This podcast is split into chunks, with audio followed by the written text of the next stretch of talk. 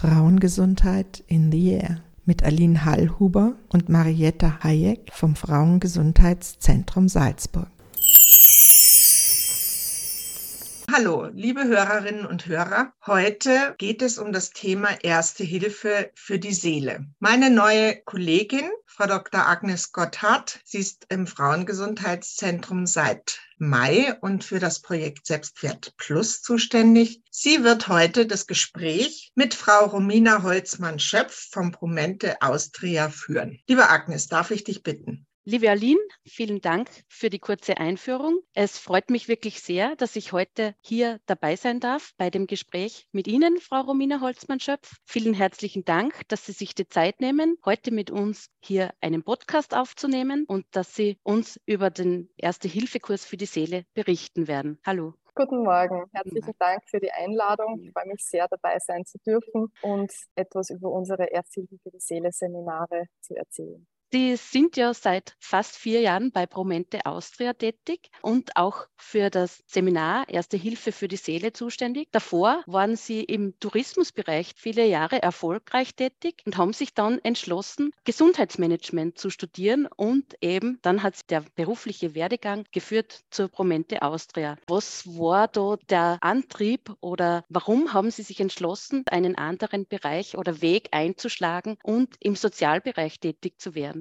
Ja, wie es oft so ist im Leben, sind Lebenswege nicht so, wie man es sich zu Beginn vorgestellt hat. Also im Tourismus bin ich gelandet aufgrund eines Kindheitstraums. Ich wollte immer Flugbegleiterin werden. Und ja, der Job der Flugbegleiterin hat sich einfach in dieser Zeit, bis ich soweit war, so verändert, dass das dann keine Alternative mehr war. Und ich habe dann aber schon nach der Tourismusschule schon Non-Profit Sozial- und Gesundheitsmanagement studiert und wollte dann immer in diesen Gesundheitstourismusbereich einsteigen. Habe das dann eben auch gemacht ja, und dann so war, die Kinder sind gekommen und dann ging es um den Wiedereinstieg nach der Geburt von meinem zweiten Sohn. Und da bin ich dann eben bei Promente Austria gelandet, durch Zufall einfach nur, wie, wie das Leben so spielt. Und in dieser Zeit hat sie eben das Projekt Erste Hilfe für die Seele gerade begonnen zu manifestieren und es wurde dann Gott sei Dank an mich übertragen, weil ich natürlich schon die Erfahrung gehabt habe durchs Studium und auch durch meinen vorigen Job. Und psychische Gesundheit Gesundheit begleitet mich einfach auch schon mein Leben lang aufgrund von familiären Vorkommnissen, aufgrund von eigenen Erfahrungen. Und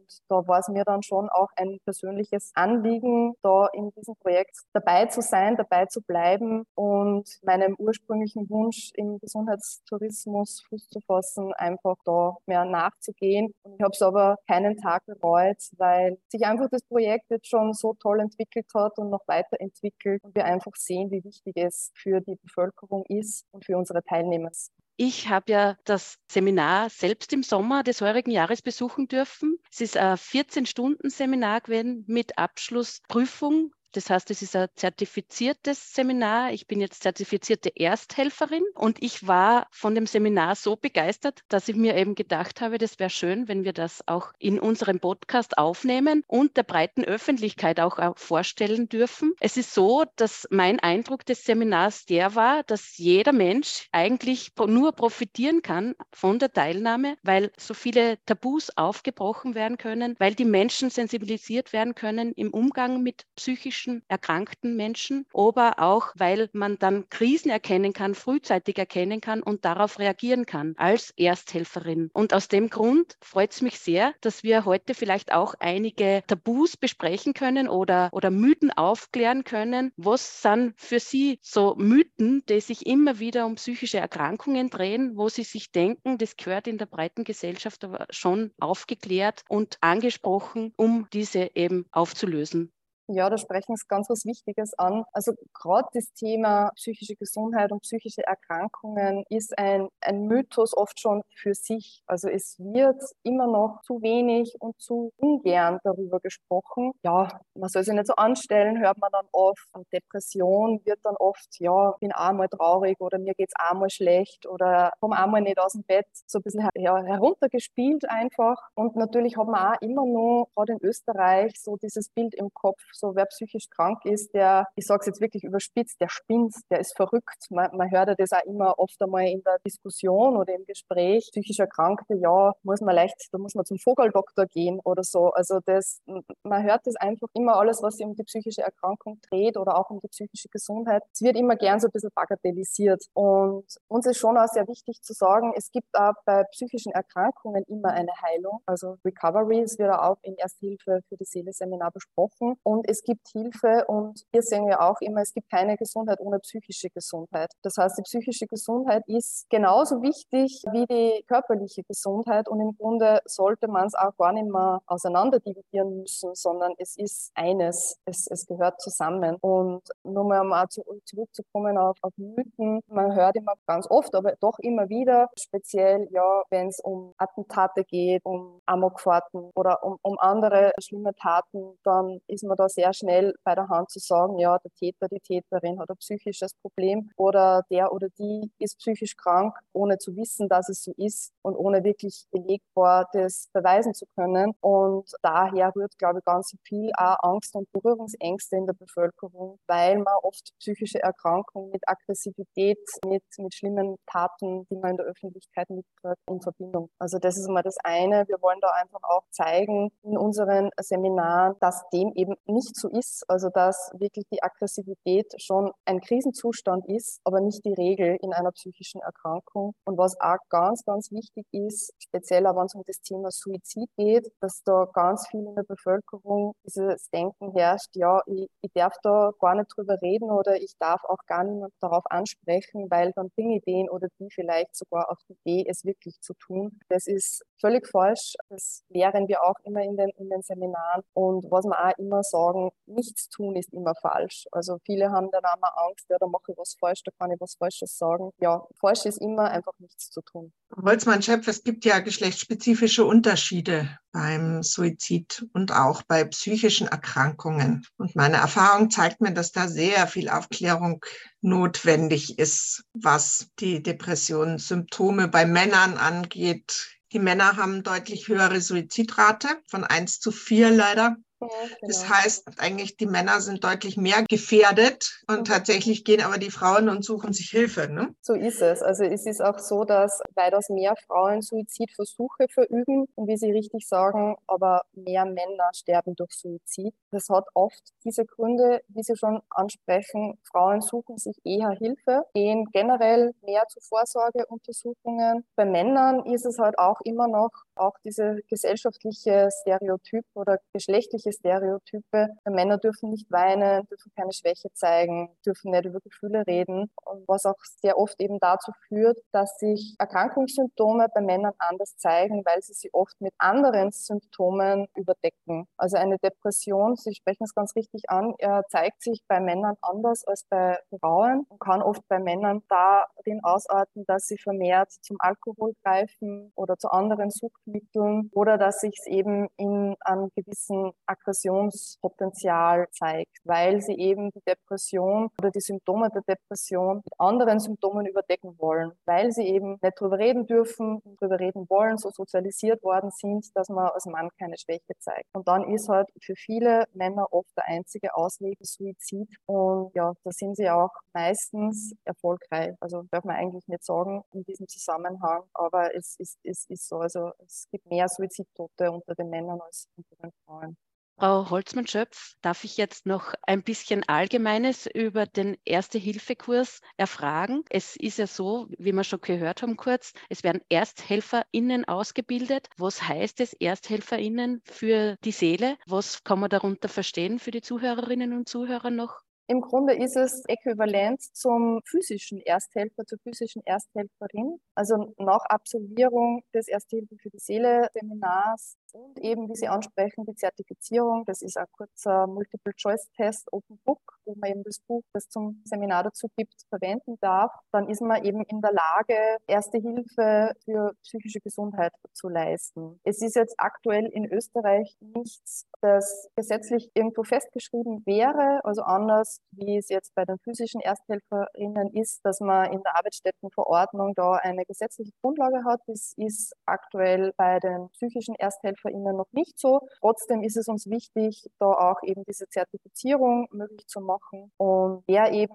den Ersthilfe für die Seele Kurs absolviert hat und dann auch Ersthelferin ist, kennt die fünf Schritte der ersten Hilfe. Das ist ja bei uns das Akronym ROGER, an dem man sich dann orientieren kann in einer Situation, wo man vielleicht am Arbeitsplatz merkt, okay, die Kollegin verhält sich plötzlich anders oder man sitzt im Bus und neben mir fängt jemand zum Weinen an. Also das ist wirklich, die Teilnahme am Seminar ist für jede und jeden möglich, ab 18 Jahren, für alle Erwachsenen, weil sich auch die Inhalte eben an erwachsene Personen richtet. Und wir haben jetzt auch gestartet, heuer im Oktober, mit einem 14-stündigen Seminar für Erwachsene, die mit Jugendlichen speziell arbeiten. Also das richtet sich dann an eine spezielle Zielgruppe, Pädagoginnen und Pädagogen in Schulen, in der außerschulischen Jugendarbeit, aber natürlich auch Vereine, Pfadfinder, Sportvereine etc.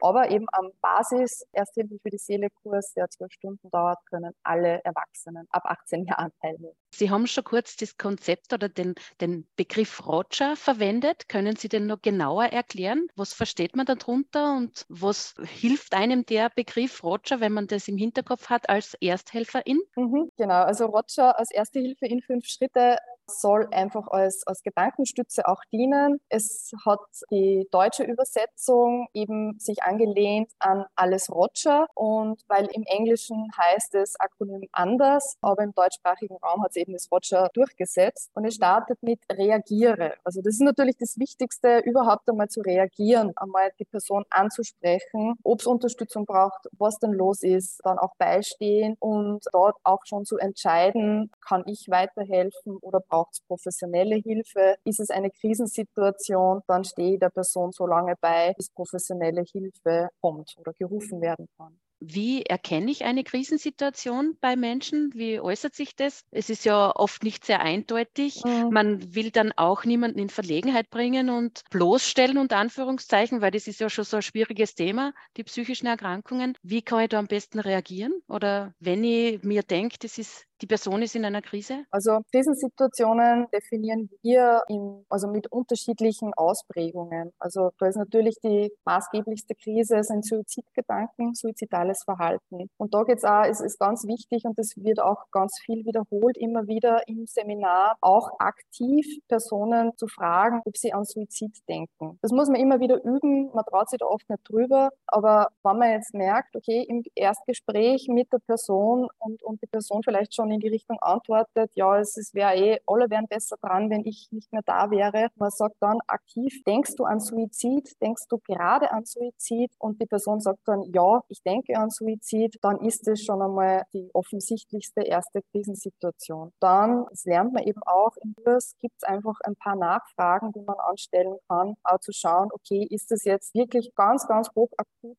Und dann geht es darum, einfach Hilfe zu holen, mal die Rettung anzurufen oder zu sagen, okay, ist die Person vielleicht schon in einer Behandlung? Gibt es einen Therapeuten, eine Therapeutin, die man anrufen kann? Also da ist es sehr offensichtlich. Offensichtlich sind auch so Themen wie eine Panikattacke. Ist jetzt akut nichts lebensbedrohliches, aber Personen, die an einer Panikattacke akut leiden, fühlen sich in ihrem Leben bedroht. Lernt man auch im Kurs, aber es hat sich auch schon herumgesprochen, dass einfach die Symptome einer Panikattacke dem eines Herzinfarkts, wie ihn hauptsächlich Männer oft haben, wie die Symptome bei einem, bei einem Mann für einen Herzinfarkt sind, sich sehr ähneln und auch eine Panikattacke ist eine Krisensituation. Da geht es auch darum, okay, braucht die Person professionelle Hilfe oder reicht es jetzt auch einmal der Person beizustehen und zu sagen, okay, hast du das schon einmal gehabt? Was hat dir damals geholfen? Dann einfach dabei zu sein. Auch schwere Rauschzustände mit Intoxikation, also das heißt Drogen oder Alkohol, sind in unserer Definition auch eine Krise, wo es auch professionelle Hilfe braucht. Muss man die Rettung anrufen? Gibt es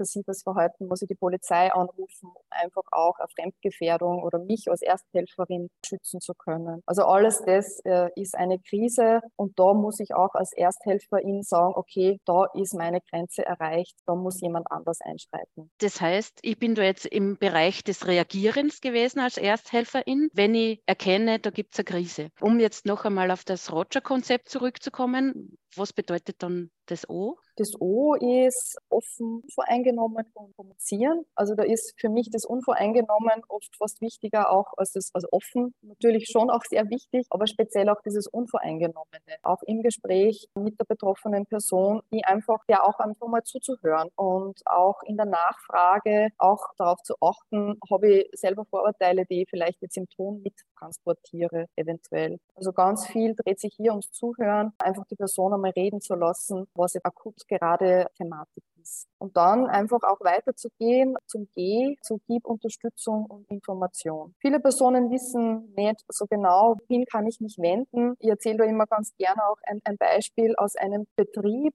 Da hat man im Unternehmen auch der Akut-Corona-Phase eine Arbeitspsychologin installiert. Es gab einmal einen Aushang am schwarzen Brett und in der Unternehmens-App, aber eigentlich hat man nicht so genau gewusst, wo hat die ihr Büro, wann ist die da. Und da war es einfach, dann hat die Ersthelferin in dem Betrieb gesagt, okay, was eh, wir haben da eine Arbeitspsychologin, die ist jeden Tag da von 15 bis 18 Uhr, sage ich jetzt einfach mal so. Und das alleine hat da in dieser Situation schon geholfen. Also einfach da auch zu informieren, möglicherweise auch zu einem Erstgespräch mitzugehen. Das versteckt sich alles hinter dem G, unter dem Gib Unterstützung und Information. Und danach kommen wir zum E. Das ist ja Ermutigung zu professioneller Hilfe, wenn man dann weiß, es braucht noch mehr an genau. Unterstützung und zu guter Letzt reaktiviere Ressourcen. Was bedeutet das? Ja, also wir haben ja alle Ressourcen in uns oder auch rund um uns, die uns immer wieder helfen und unterstützen. Und da kann es schon mal sein, wenn man sich in einer schwierigen Situation befindet oder in einer eben psychischen Erkrankung steckt, dass man darauf auch wieder vergisst. Da ist auch ganz wichtig, auch die betroffenen Personen zu fragen, was hilft er denn, was hat er früher schon geholfen, wer oder was, gibt es Freundinnen, Familienmitglieder oder macht man irgendwas gerne? Ja? Hat die Person vielleicht früher ganz viel viel Sport gemacht und jetzt keine Zeit mehr aufgrund von Arbeit oder Familie und zieht aber ganz viel Energie daraus. Also das sind alles so diese, diese Ressourcen, auf die man zurückgreifen kann und wo es vielleicht einfach nur so einen Gedankenanstoß braucht, um darauf wieder zurückzugreifen. Das heißt, es gibt schon gewisse präventive Maßnahmen für einen persönlich, die sehr subjektiv sind, wo man eben schon im Vorfeld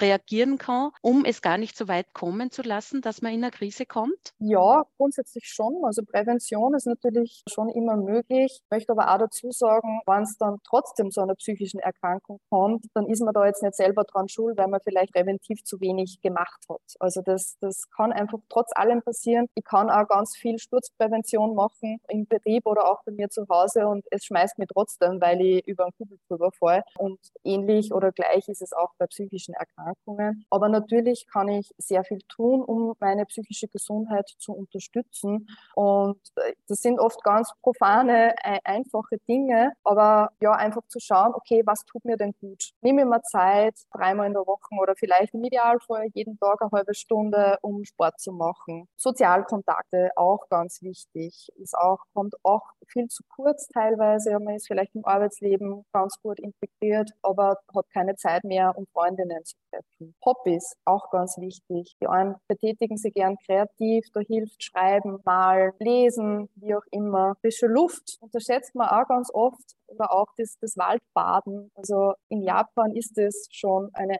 angesehene Therapie und da ist auch wissenschaftlich bewiesen, dass das Waldbaden hilft, also in den Wald zu gehen, wann man die Möglichkeit hat. Das kann auch schon viel Gutes bewirken und im Grunde alles, was einem gut tut, ist eine präventive Maßnahme. Aber natürlich auch als Prävention dient dazu, auch einen Ersthilfe für die Seele-Kurs zu besuchen, weil man sich auch selbst mit der eigenen psychischen Gesundheit dann mehr beschäftigt und natürlich auch für alle anderen als Ersthelferin da gleich mal sehr bald unterstützen und eingreifen kann. Sie haben ja jetzt schon ein paar Mal auch Unternehmen angesprochen, die Erste-Hilfe-Kurse für die Seele besuchen, die Mitarbeiterinnen und Mitarbeiter. Wie würden Sie das finden oder find, würden Sie es notwendig finden, wenn das verpflichtend wäre, ab einer gewissen Betriebsgröße den MitarbeiterInnen sowas anzubieten, um eben auch die psychische Gesundheit am Arbeitsplatz zu erhöhen? Also grundsätzlich ja, wäre es natürlich sehr zu begrüßen, wenn es genauso die Verpflichtung gäbe für psychische ErsthelferInnen wie für die physischen Ersthelferinnen in der Arbeitsstättenverordnung. Natürlich muss man aber auch immer sagen, alles, was so eine Verpflichtung ist, man, man sollte es auch niemandem aufs Auge drücken. Also das hilft dann auch oft nicht, wenn man sagt, gut, du nimmst da jetzt teil. Man sieht das dann auch in den Kursen so an der Körperhaltung und an der Einstellung. Also es kann dann schon kontraproduktiv sein. Aber natürlich, es ist, es ist wichtig im Unternehmen psychische Ersthelferinnen zu haben, weil man doch sehr viel Zeit am Arbeitsplatz verbringt und gerade Kolleginnen und Kollegen eine psychische Erkrankung oder einfach äh, eine Veränderung im Verhalten viel früher erkennen können, als das vielleicht das private Umfeld äh, erkennt. Aber tatsächlich, Sie haben sehr klar gesagt, Ersthelferinnen auch, wenn man den Kurs gemacht hat, wird sich nicht jeder Suizid verhindern lassen, weil es eine dramatisch psychische Erkrankung ist. Und da ist sozusagen beim gebrochenen Bein würden wir auch nicht selber anfangen zu schienen. Genau. Und ich denke, dass es sozusagen auch für gelernte ErsthelferInnen klar sein muss, das ist eine psychische Erkrankung. Suizide sind dadurch nicht verhinderbar und gehören natürlich in die Hände von Profis, sprich PsychiaterInnen, PsychotherapeutInnen. Genau.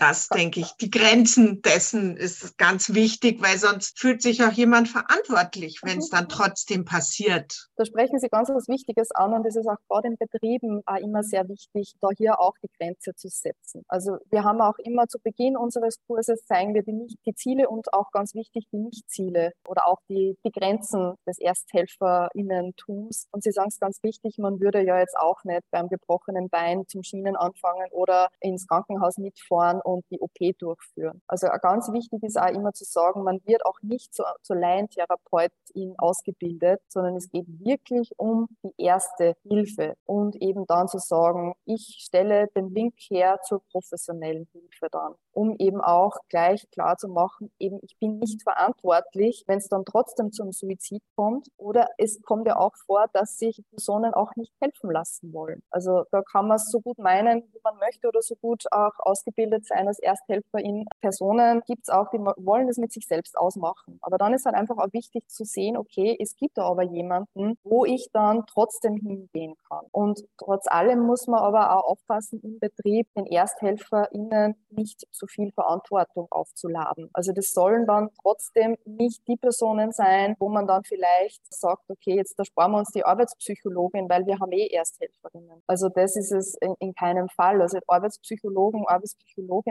sind ganz, ganz wichtig, aber eine Ersthelferin, ein Ersthelfer kann eben die Verbindung herstellen und die Scheu nehmen, dass eben Mitarbeiterinnen und Mitarbeiter die Arbeitspsychologin oder den Psychologen aufsuchen. Ein weiterer Aspekt ist ja, oft ist ja Suizid Suizidfantasien, die sich noch nicht konkret auf die Methode richten, auch ein Symptom für eine psychische Erkrankung. Also das heißt, wenn man Suizidfantasien hat, das ist ein klarer Indikator für eine Psychotherapie. Ja, also es ist nicht, natürlich nicht jeder oder jeder, die äh, suizidale Gedanken hat, wird es dann auch umsetzen. Aber es ist eben ganz wichtig, dann eben diesen nächsten Schritt zu gehen und sagen, okay, da mhm. ist einfach die professionelle Hilfe unglaublich wichtig. Sei es jetzt eine Psychotherapie beim Psychotherapeuten oder Therapeutin, aber wahrscheinlich auch einmal einen Psychiater, eine Psychiaterin aufzusuchen. Und das, da sind wir vielleicht auch gleich bei einem wichtigen Thema, dass ja auch oft nicht so ganz klar ist, wer ist denn jetzt wofür zuständig und was macht der Psychotherapeut, was macht der Psychologin, was, was macht ein Psychiater. Also das sind auch ganz, ganz wichtige Dinge, die auch in den Erste Hilfe für die Seele Kursen gelehrt werden, die wir auch in dem Buch, das es dazu gibt, noch einmal ganz gut darstellen. Das kann man auch immer wieder nachlesen, weil da gibt es einfach auch noch ganz viele Vorurteile oder auch Berührungsängste, auch viel Fehlinformation, viel Nichtwissen äh, zu diesem Thema. Frau Romina Holzmann-Schöpp, haben Sie eigentlich das Gefühl, dass es in der heutigen Zeit mehr psychische Erkrankungen gibt als noch zum Beispiel vor 20, 30 Jahren? Oder gibt es da andere Voraussetzungen zur heutigen Zeit, dass einfach die Schwelle nicht mehr so so hoch ist, dass man doch schon vermehrt über psychische Erkrankungen reden kann, ohne stigmatisiert zu werden? Oder hat man früher mehr ausgehalten? Oder welche Erfahrungen haben Sie gemacht in diesem Bereich? Also es ist jetzt nicht so, dass es neue psychische Erkrankungen gibt. Also die häufigsten psychischen Störungen, von denen wir auch sprechen im Kurs, die hat es vor 30 Jahren äh, genau so schon gegeben. Es sind vielleicht jetzt noch andere Symptome dazugekommen oder auch also das Burnout-Syndrom ist jetzt immer noch keine Diagnose laut ICD 10 oder 11, aber es hat sich halt als Form oder als Symptom der Depression in den letzten Jahren ist das aufgekommen und bekannt geworden. Aber die psychischen Störungen wie Depression, Angststörung, bipolare Störung gibt es schon immer. Aber Sie, Sie sagen es ganz richtig, es ist Gott sei Dank trotzdem die Schwelle niedriger geworden, dass man sich Hilfe sucht, dass man auch darüber spricht. Aber wenn wir immer noch nicht so weit sind, wie wir, wie wir es gerne möchten, würden, aber es wird jetzt einfach auch früher erkannt oder beziehungsweise auch früher angesprochen in der Bevölkerung durch verschiedenste Maßnahmen, Präventionskampagnen, Kampagnen, Informationskampagnen. Mittlerweile ist es auch so, dass sich viele Influencerinnen und Influencer dem Thema angenommen haben und auch viele bekannte Personen auch mit ihrer Erkrankung öffentlich umgehen. Da gibt es Comedians genauso wie Sportlerinnen und Sportler, Radiomoderatoren, äh, Schauspielerinnen, Schauspieler. Also das hilft natürlich auch sehr zu zeigen, okay, schau, es kann jeden treffen und es ist nichts, wofür man sich schämen muss. Und es ist genauso eine Erkrankung wie jede andere, die man auch gut behandeln kann. Also da hat sich sicher vieles getan in den letzten Jahren. Der Erste-Hilfe-Kurs für die Seele ist ja sehr gefragt und relativ schnell immer ausgebucht. Es ist ja so, dass es in verschiedenen Bundesländern angeboten wird, aber noch nicht in allen, glaube ich. Wissen Sie da mehr dazu? Ja, also wir haben gestartet in vier Pilotbundesländern, weil wir auch eine Förderung vom Fokus und aus Österreich erhalten haben von 2020 bis 2023. Die läuft jetzt aus im Jänner und wir haben aber mittlerweile schon viele Instruktorinnen und Instruktoren auch in allen anderen Bundesländern ausgebildet oder bilden jetzt auch noch aus. Das heißt, mittlerweile sind wir soweit, in jedem Bundesland Ersthilfe für die Seele Seminare anbieten zu können. In manchen ein bisschen äh, häufiger, in manchen noch nicht so häufig, weil es einfach alles anlaufen muss. Die verschiedenen Termine oder aktuellen Termine kann man auf unserer Homepage einsehen. Das ist www.erstehilfe für die Seele.at. Gibt es auch die Kontakte in, den, in die einzelnen Bundesländer. Aber wir bieten natürlich auch die Seminare immer wieder auch online an. Das heißt, da hat man dann natürlich natürlich aus jedem Bundesland die Möglichkeit teilzunehmen. Und wir werden jetzt ab dem zweiten Halbjahr 2023 eben in allen neuen Bundesländern vertreten sein und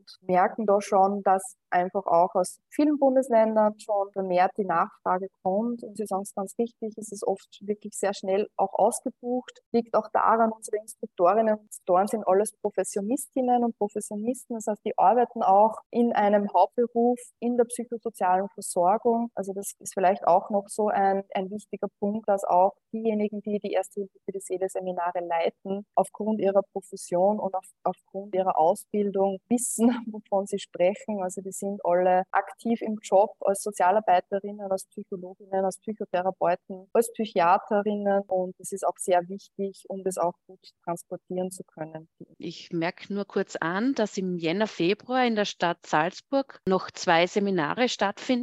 Wo sehen Sie die Zukunft des Erste-Hilfe-Kurses mittelfristig? Ja, also unser Ziel ist natürlich, dass möglichst viele Personen sich als Ersthelfende ausbilden lassen und das auch flächendeckend flächendeckend in ganz Österreich möglich sein wird. Wir aber auch immer noch weiterentwickeln können, also auch für andere Zielgruppen. Es gibt ja eben, wie ich schon erwähnt habe, für die Spezialzielgruppe der Personen, die mit Jugendlichen arbeiten und oder leben. Und dann gibt es noch einen dritten Ausbauschritt, wo sich Ersthilfe für die Seele Workshops speziell an Jugendliche selber richten. Also wo wir dann auch auf jeden Fall in die, in die Schulen gehen können, damit sich auch Jugendliche in ihrer Peer Group gegenseitig unterstützen können. Also das ist auch Teil dieser, dieser Lizenz, die wir eben aus Australien erworben haben. Es ist ja ein wissenschaftlich fundiertes, evidenzbasiertes Modell, das ja weltweit schon, ich glaube, mittlerweile in 27 Ländern durchgeführt wird. Da gibt es eben für die verschiedenen Altersgruppen unterschiedliche Angebote und es ist schon unser Ziel, da wirklich für die gesamte Bevölkerung Erste Hilfe für die Seele Seminare und Workshops anbieten zu können und auch, dass sich auch möglichst viele Ersthelfende nach drei Jahren rezertifizieren lassen und einen Auffrischungskurs besuchen, man einfach auch analog zum physischen Erste-Hilfe-Kurs das Wissen immer wieder auffrischt. Dem schließe ich mich an. Vielen herzlichen Dank, Frau Holzmann-Schöpf. Es hat uns sehr gefreut, dass Sie uns zur Verfügung gestanden sind, dass Sie sich die Zeit genommen haben, über das Erste Hilfe für die Seele Seminar zu berichten. Und wir wünschen uns sehr, dass möglichst viele Menschen das Angebot in Anspruch nehmen werden. Vielen Dank. Danke Ihnen. Auch ich bedanke mich herzlich, Frau Holzmann-Schöpf, für das interessante Gespräch. Danke sehr. Das war die Sendung Frauengesundheit in the Air mit Aline Hallhuber und Marietta Hayek vom Frauengesundheitszentrum Salzburg.